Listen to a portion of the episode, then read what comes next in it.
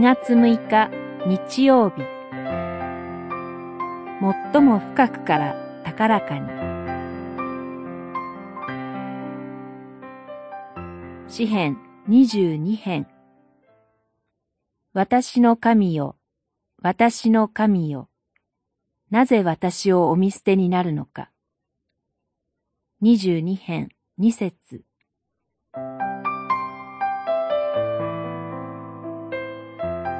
この御言葉を十字架の上で主イエスは叫ばれました。さらに、この詩には十字架の下での出来事となった主に頼んで救ってもらうがよいというあざけりの言葉も私の着物を分け衣を取ろうとしてくじを引くという事柄も記されています。主イエスが受けられた苦しみはどれほどのものだったでしょうか。主イエスは死に至る罰を受けられました。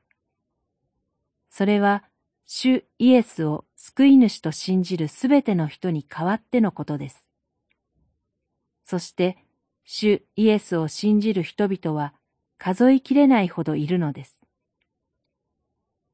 それでは詩人はどのようにして数えきれないほどの苦しみから立ち直ることができたと記すのでしょうか。詩人はまず信仰の先人たちが神を信頼し、確かに救われてきたことに目を向けます。現状は耐え難いものです。しかし、詩人は自らの意識を超えて遡れる限り遡り、自分の出生は神の技であり、母の体にある時から、あなたは私の神、と賛美します。神に見捨てられたのではないかと思わされる時があります。しかし、その時こそ、私たちが最も深くから高らかに賛美する時なのです。祈り救い主なる神様、私たちが最も深くから高らかに賛美するように導いてください。